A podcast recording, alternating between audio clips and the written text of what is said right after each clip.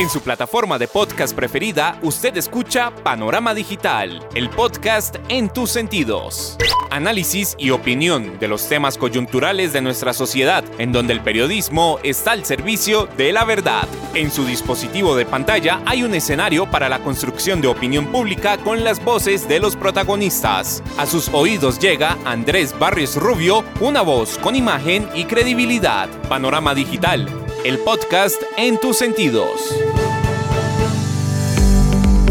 Señoras y señores, ¿qué tal? Reciban un saludo muy cordial. Acá estamos, como todos los miércoles, en su dispositivo de pantalla, a través de las plataformas de Spotify for Podcaster, Apple, Podimo, Amazon y demás escenarios desde los que llevamos el podcast a sus sentidos punto de encuentro, análisis y opinión, en donde el periodismo está al servicio de la verdad con los temas coyunturales de Colombia y el mundo en este su podcast Panorama Digital. Bienvenidos. Panorama Digital, el podcast en tus sentidos.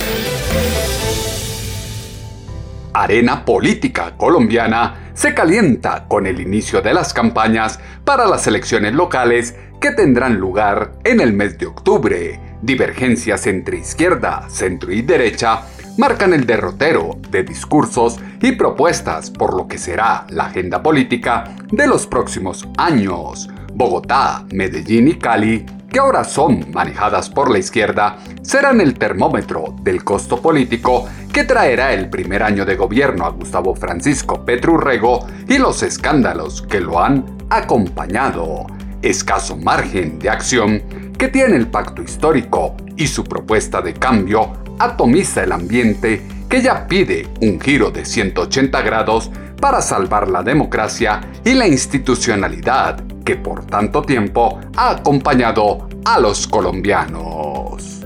El que se oye en su plataforma de podcast es Andrés Barris Rubio con Panorama Digital, el podcast en tus sentidos. Panorama Digital el podcast en tus sentidos.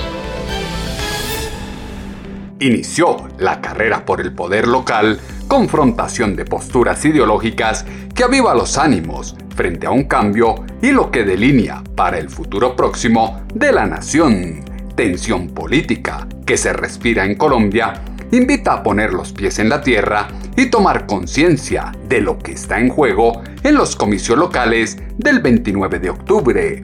Esfuerzo de la izquierda por negar lo evidente, toma carrera para justificar los comportamientos indelicados que se han evidenciado en los últimos días, tosudo proceder que invoca líneas éticas a las que jamás se aproximarán los militantes del pacto histórico y sus partidos aliados. Elegir bien en octubre es fundamental para salir del caos que se plantea desde el gobierno central, Colombia requiere que desde las bases del poder local se enrute el empleo, la educación y se estructuren las líneas de acción para combatir la inseguridad, la violencia y el narcotráfico que se asienta en las zonas rurales del país. La realidad social se interpreta con las voces que son noticia. Panorama Digital, el podcast en tus sentidos. El amor de patria está resquebrajado y resentido con la inviabilidad política, económica y social que se trasluce en una apuesta de cambio que se diluye en la corrupción clientelista y distante está de la honestidad, el espíritu de transformación y la justicia para el pueblo más humilde multiplicidad de candidatos de todos los partidos y corrientes ideológicas que se inscribieron para ser elegidos gobernadores o diputados en los 32 departamentos, sumados a quienes aspiran a las alcaldías, consejos y juntas administradoras locales en los 1101 municipios, son el reflejo de una casta política tradicional que comparte el propósito de mantener, fortalecer sus privilegios y no debería ser elegida.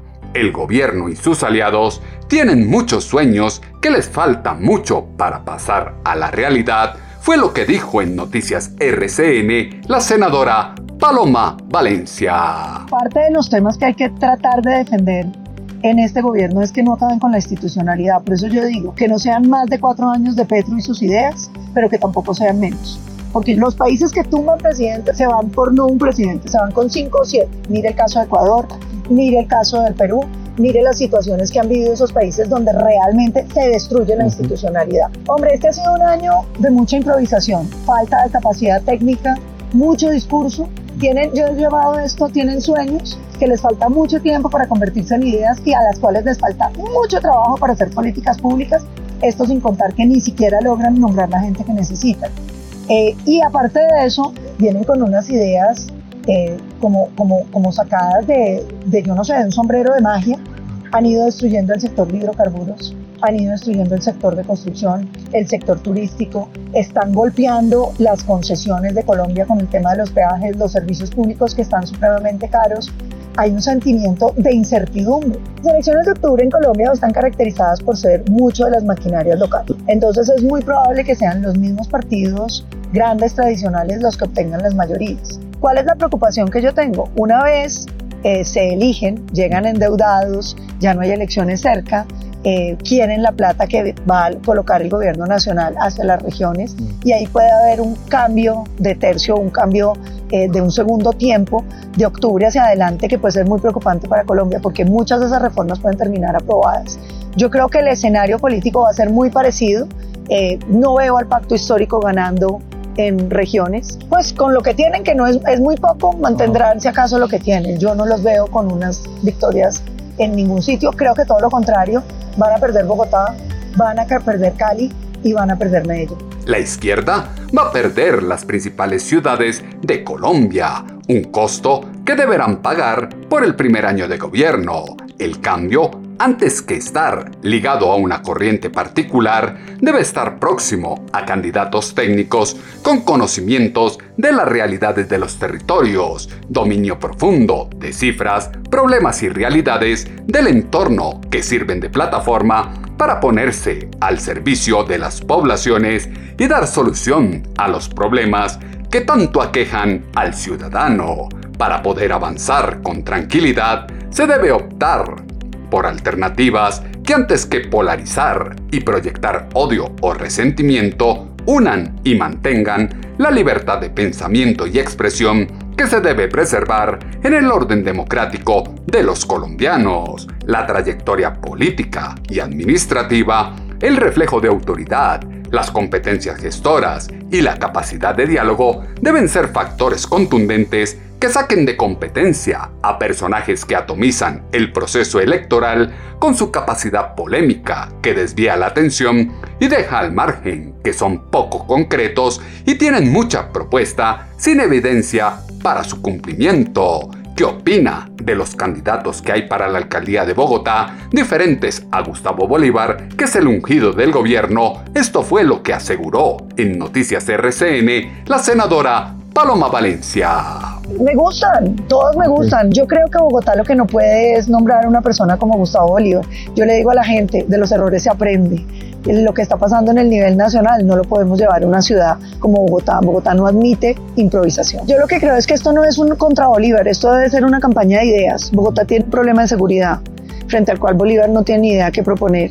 Tiene un problema de movilidad frente a la cual Bolívar sigue hablando de las mismas bicicletas cuando aquí se necesita también pensar en, cómo se mejora el transporte público, cómo Bogotá está a punto de iniciar su primera línea y entonces ahora vamos a elegir un alcalde para que renegocie el contrato retrasando eso quién sabe cuántos años para que sea subterránea, o sea, son cosas que van más allá de la persona de Bolívar, pero sí van eh, relacionadas con su incapacidad para, para gobernar porque nunca ha gobernado, porque nunca ha estudiado Bogotá, eh, si fue mal congresista, imagínese lo que puede ser de alcalde. Nadie se imagina el mal que traería a Bogotá elegir un pésimo congresista que ahora se las quiere dar de alcalde. Planteamientos escuchados en los primeros días de campaña confirma que son muchos los que ignoran lo que implica la función pública en la plaza electoral toman carrera una serie de sujetos demagogos carentes de pensamiento crítico que se constituyen en un peligro total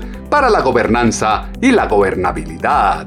El debate de las elecciones locales debe trascender la polarización, la estigmatización y los duelos propios de la carrera política para dar paso a las propuestas destacadas para la construcción de futuro coyuntura social que gira alrededor de la protesta y el inconformismo de los jóvenes en la que abre camino a programas políticos que apuestan por sustentar su caudal electoral en las células urbanas, grupos violentos que desde las vías de hecho hacen de las suyas, se apropian de lo ajeno e imponen su voluntad. La seguridad es un tema clave en el país, sobre todo en una ciudad como Bogotá, hay que hacer un frente de choque en lo que se escucha en este audio de Semana en Vivo con el candidato a la alcaldía, Diego Molano. Bogotá está hecho un caos, un caos en una inseguridad rampante que tiene a los bogotanos llenos de miedo. A los padres de familia se quedan con el corazón en la mano cuando sus hijos salen al colegio. A las mujeres en el Transmilenio con la gran preocupación de ser acosadas, abusadas potencialmente en alguna estación. Y especialmente a todos aquellos que se mueven por la ciudad porque pueden ser atracados o robados por unos motoladrones o los comerciantes extorsionados. Los bogotanos estamos tras las rejas y deben ser los criminales quienes estén tras las rejas. Tres propuestas para tres problemas grandes. En Bogotá los delincuentes no están en la cárcel, están en la calle burlándose de los ciudadanos. Construiremos una megacárcel para esos sindicados, para que quienes todos los días atracan y roban y luego se burlan de los colombianos y de los bogotanos y de los policías que lo capturó, se queden allí incluyendo allí a los venezolanos criminales, a los venezolanos de bien, los vamos a apoyar, pero los venezolanos que atracan, roban, los vamos a llevar a la cárcel y luego los deportamos. En segundo término, hay que desmantelar las 220 bandas, el tren de Aragua, los maracuchos, los paisas, los camilos. Vamos a hacer que ellos, en cada barrio que hoy está tomado por ellos, hay un desmantelamiento de cada uno capturados, judicializados y luego una acción social pertinente en cada barrio. Y finalmente recuperaremos parques y colegios para los jóvenes, para los niños y las familias. Fui ministro de Defensa. Logramos la tasa más baja de homicidios cuando cerramos el año pasado en Bogotá y en el país. Capturamos a los primeros delincuentes, incluyendo al trabajo bueno que hizo bajo mi mando el general Vargas. Pero especialmente vamos a garantizar que en Bogotá los ciudadanos vivan con tranquilidad y recuperen la posibilidad de vivir tranquilos en esta ciudad de Bogotá. Hay que llevar a la cárcel a los criminales y no dejarlos en la calle burlándose de todos. En la carrera política se encuentran un sinnúmero de candidatos que develan que se harán elegir con unas propuestas para gobernar con otras. Personajes que concentran su discurso en hablar de gente ausente y no en exponer propuestas, soluciones y formas de cómo mejorar de verdad la calidad de vida de los colombianos. La nación requiere candidatos que defiendan a Colombia de tanta violencia, que sean rigurosos y asuman su responsabilidad social en el cambio que requiere el país. Complejo resulta que salgan elegidos quienes al margen de la honestidad luchan por el voto ciudadano para lograr un escaño en la administración pública, para lograr dádivas y retribuir con puestos o contratos a quienes los financiaron ha sido malinterpretado el gobierno con el pago de un millón de pesos a los jóvenes. No es para que dejen de delinquir, fue lo que exaltó en Semana en Vivo el candidato a la alcaldía, Gustavo Bolívar. Yo siento que mis compañeros atacan la consecuencia, pero no las causas. Y si nosotros atacamos hoy la consecuencia, en 5 años, en 10 años, los bogotanos van a padecer el mismo flagelo. Yo cuando estaba pequeño, yo me acuerdo mucho, yo vivía en un barrio peligroso, se llamaba el barrio Quiroga. Y salía temprano a hacer mis ventas, a, veces a Monserrate, y me atracaron varias veces. Si hubiéramos atacado las causas desde esa época, hoy no tendríamos delincuencia. Eh, creo que formulaste mal la pregunta porque el gobierno no le va a pagar un millón de pesos a los jóvenes para que dejen de delinquir. Es al contrario, es una campaña de prevención. Si hoy, ¿por qué atraca un joven? Un joven tiene necesidades, un joven necesita ir al cine con la novia, un joven tiene que ir a estudiar, sacar fotocopias de la universidad y no tiene el dinero. Nosotros lo que estamos haciendo y esa campaña es eso. No es una campaña, es un programa. Es entregarle un millón de pesos a los jóvenes, se llama Jóvenes en Acción, para que evitar que en zonas de alta vulnerabilidad y alto reclutamiento sean víctimas de un grupo delincuencial. Porque el joven, ¿por qué llega al grupo delincuencial? Porque no tiene un centavo en el bolsillo.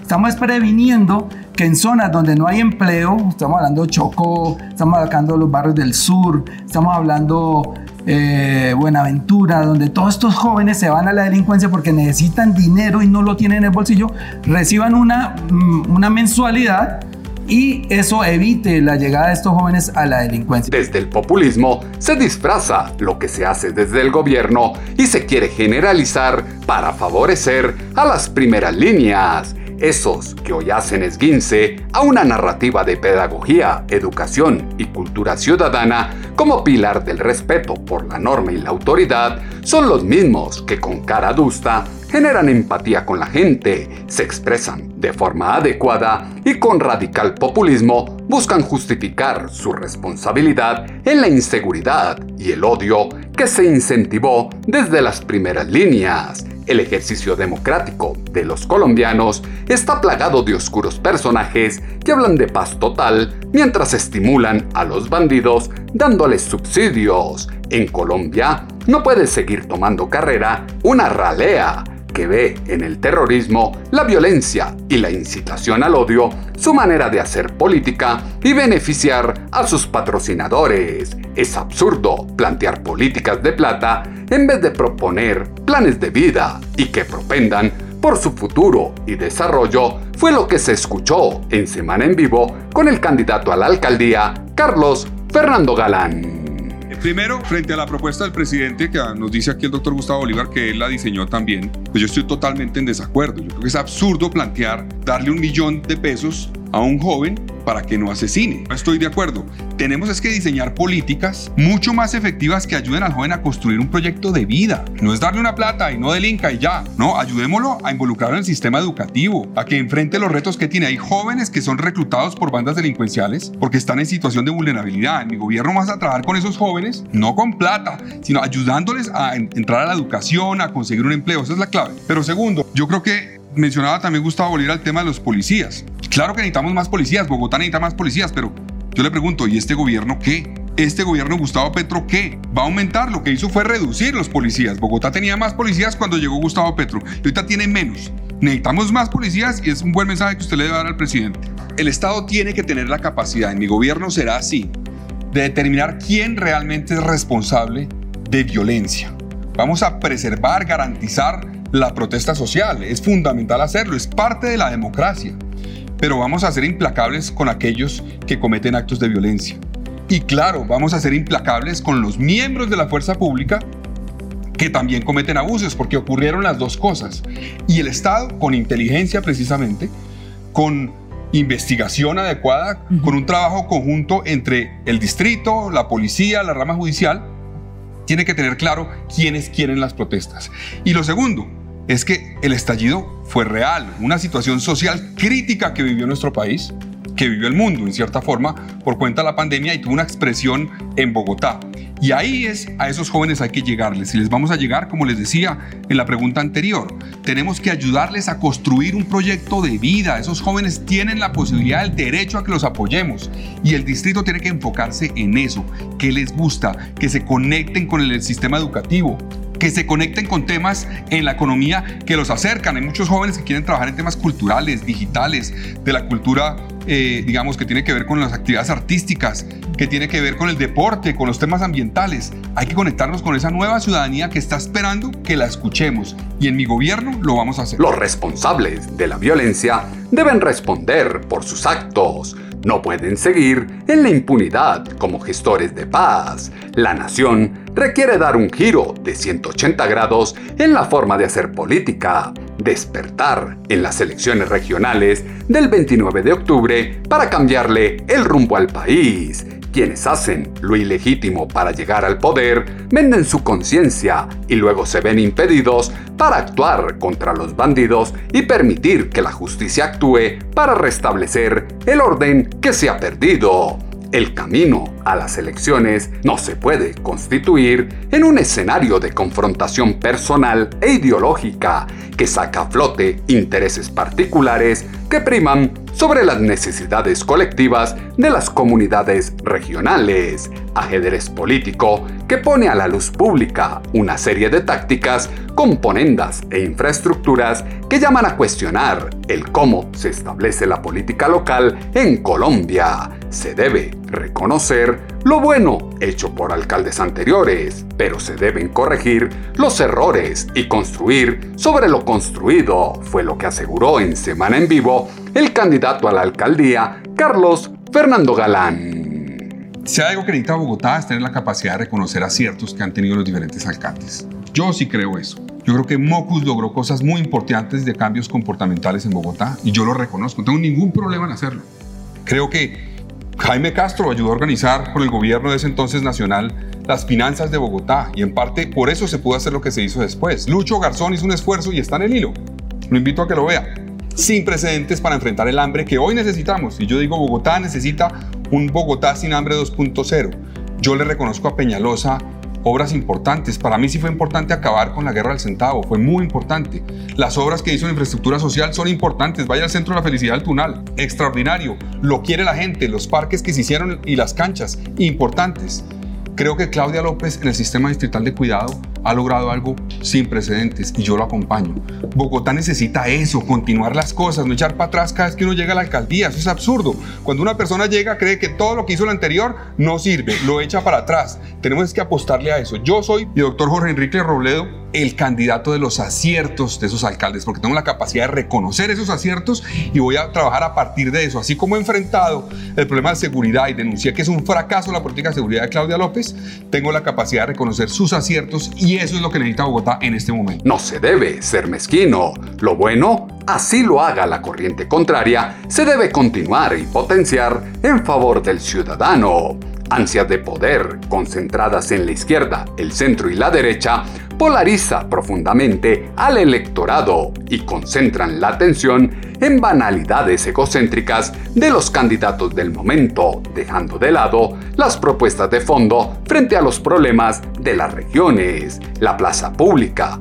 Quiere ver planes y acciones que vinculen hechos palpables del día a día, el fenómeno local y puntual que se da a los ojos de los grandes medios llama a preguntar cómo es lo que se ve y vive la realidad social en los diversos municipios del país. El mapa político, desde intereses particulares, pesca en río revuelto y polariza al electorado en extremos recalcitrantes ligados a las figuras caudillistas que difícilmente admiten puntos medios. La nación está a la espera de propuestas innovadoras que desde el poder local fijen una ruta para romper el entorno que no deja superar el conflicto y sucumbe a Colombia en el marco de la crisis económica, política y social. ¿Cómo será su relación con el Consejo? ¿Se recurrirá a la mermelada para la aprobación de proyectos claves? Esto fue lo que dijo en Semana en Vivo el candidato a la alcaldía, Carlos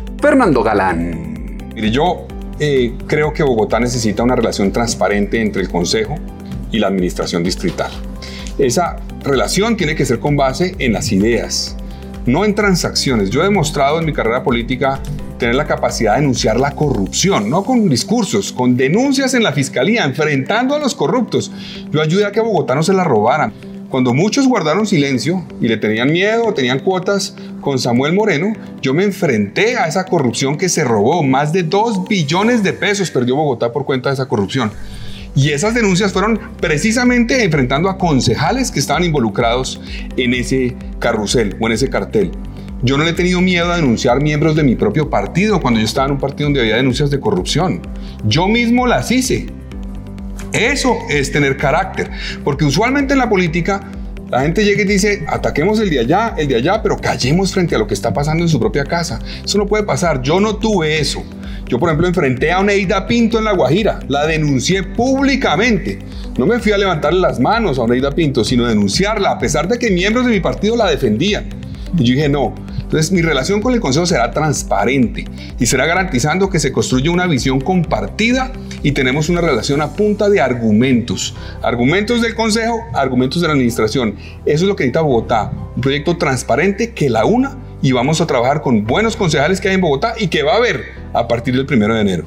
El momento del país pide que la relación institucional sea sobre las ideas y no sobre la burocracia, como se ve en el gobierno central. El reto para los candidatos está en demostrar su idoneidad y desde ella romper con la abstención, captar la atención de los indecisos y cambiar la opinión de aquellos que tienen como alternativa el voto en blanco. Como país, se requiere enderezar el rumbo social, establecer políticas públicas para que como actores de una comunidad se pueda avanzar en el concepto de nación en progreso. Andrés Barrios Rubio está a un clic de distancia con Panorama Digital, el podcast en tus sentidos. Desde el respeto por las diferencias, es posible construir futuro sin apropiarse de la viga que habita en el ojo ajeno. La egolatría, el delirio de persecución y las ansias de poder son las que despiertan odios y pasiones al interior de la carrera política, calvario de fuego amigo que atomiza las aspiraciones electorales, elementos que fueron insumo para la columna de opinión en alponiente.com que esta semana titulamos El Poder Local. Sus comentarios, como siempre, los esperamos en la cuenta en Twitter, arroba atutobarrios, o en la página web www.andresbarriorubio.com. El panorama digital se amplía en www.andresbarriosrubio.com. La falta de autoridad y la carencia de justicia es producto de un grupo de políticos con estupendos discursos y pocas acciones para la ejecución de la infinidad de promesas que hacen en campaña. Los colombianos deben escuchar atentamente las propuestas políticas que se presentan para las elecciones locales del 29 de octubre y contrastar los pensamientos y acciones de los líderes políticos, tener puntos de vista claros y objetivos para que, sin tener las manos atadas, puedan tomar la decisión correcta en los próximos comicios. Las plataformas de podcast tienen su panorama digital con Andrés Barrios Rubio. En ocho días volveremos a tener una cita, ustedes y nosotros, acá en su dispositivo de pantalla, a través de las plataformas de Spotify for Podcaster, Apple, Podimo, Amazon y demás escenarios desde los que llevamos el podcast a sus sentidos. Punto de encuentro, análisis y opinión en donde el periodismo está al servicio de la verdad con los temas coyunturales de Colombia y el mundo en este su podcast Panorama Digital con Andrés Barrio Rubio. En su plataforma de podcast preferida, usted escucha Panorama Digital, el podcast en tus sentidos. Análisis y opinión de los temas coyunturales de nuestra sociedad, en donde el periodismo está al servicio de la verdad. En su dispositivo de pantalla hay un escenario para la construcción de opinión pública con las voces de los protagonistas. A sus oídos llega Andrés Barrios Rubio, una voz con imagen y credibilidad. Panorama Digital, el podcast en tus sentidos.